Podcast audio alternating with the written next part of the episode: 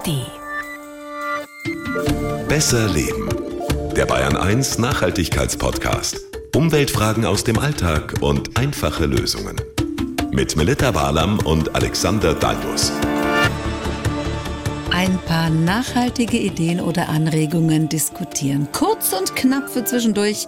Besser leben, snackable. Das wollen wir euch jetzt jede Woche bieten, bis die neue Staffel dann wieder losgeht. Ich bin Melita Walam. Grüß euch. zusammen mit Alexander Dalmus. Natürlich bekommt ihr besser Leben im September wieder wie gewohnt in aller Tiefe und Ausführlichkeit. Ja, das braucht's ja auch, weil, wie wir zusammen mit euch immer wieder feststellen, Umweltschutz ist in vielen Fällen komplexer, als es auf den ersten Blick scheint. Ja, Nachhaltigkeit klingt gut. Sie auch ja, konsequent zu leben, ist da schon ein bisschen schwieriger. Aber ich hoffe, wir dröseln es für euch immer ganz gut auf, weil wir Verbraucherinnen und Verbraucher, und für die spreche ich ja immer so ein bisschen hier, haben es auch echt nicht leicht, immer den Durchblick zu behalten. Und um euch die Zeit zu verkürzen, greifen wir hier jede Woche eine Frage oder auch eine Anregung aus dem digitalen Postfach von besserleben.bayern1.de raus. Ja, weil da kommen dann doch immer ganz gute Ideen oder Vorschläge, auch konkrete Fragen von euch, die für alle interessant sein könnten. Der Thorsten aus Warkirchen zum Beispiel, das liegt in Oberbayern, der schreibt. Hallo Melita, hallo Alexander. Ich habe mal eine Frage bezüglich CO2-Kompensation. Die Airlines, die sind doch seit dem Jahr 2012 gesetzlich verpflichtet, von sich aus CO2 zu kompensieren. Bin ich da richtig? Nicht falsch verstehen. Ich bin sehr für eine eigenverantwortliche CO2-Kompensation.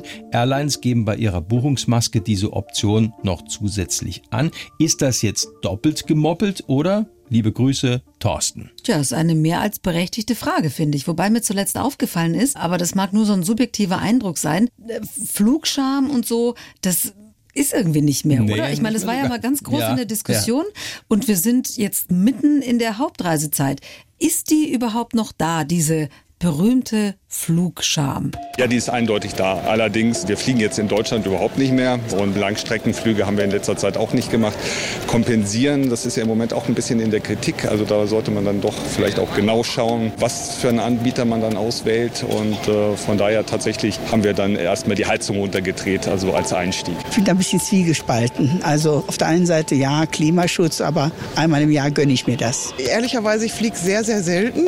Früher war es viel, viel mehr. Also jetzt mittlerweile vielleicht einmal im Jahr. Und insofern gönne ich mir das einfach einmal im Jahr. Ich kompensiere in meiner Freizeit. Ich esse kein Fleisch und fahre überall mit dem Fahrrad hin. Ich besitze kein Auto und dann denke ich mir, okay, einmal im Jahr vielleicht ein Flug. Stimmen vom Münchner Flughafen, aber das dürfte anderswo nicht anders sein. Also ich fand dieses Wort Flugscham immer schon doof, ganz Bestimmt ehrlich. auch. Und Kompensation ist schon ein Thema, finde ich. Jeder macht es auch anders. Da haben, Haben wir auch auch ganz gute eben Beispiele gehört.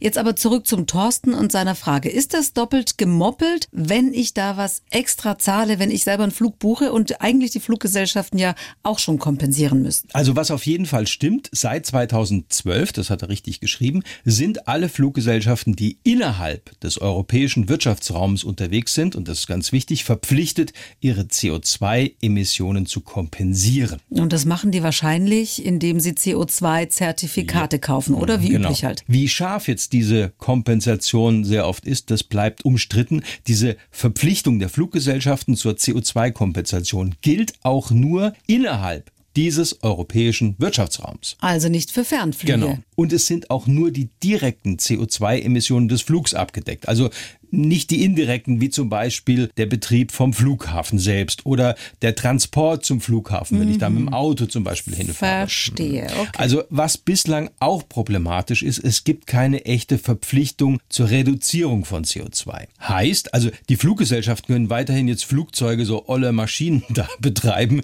die eine hohe CO2-Emission haben, ohne wirklich eine Alternative zu finden. Ganz abgesehen jetzt davon, dass die Klimaschutzprojekte vieler Fluggesellschaften sowieso eher kritisch gesehen werden, weil es da keine unabhängige Überprüfung gibt, um sicherzustellen, dass diese Projekte ja tatsächlich dazu beitragen, CO2-Emissionen zu reduzieren.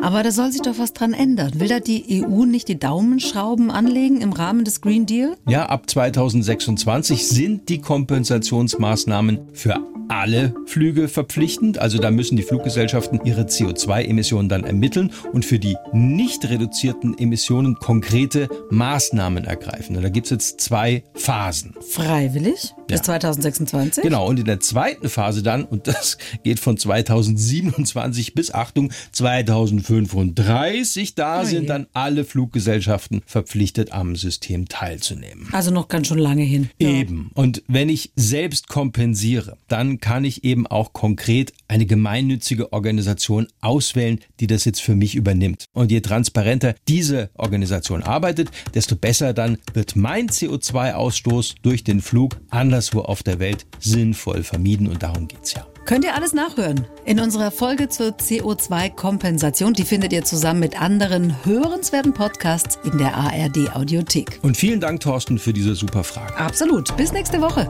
Die Bayern 1 Premium Podcasts. Zu jeder Zeit, an jedem Ort. In der ARD Audiothek und auf bayern1.de. Bayern 1 gehört ins Leben.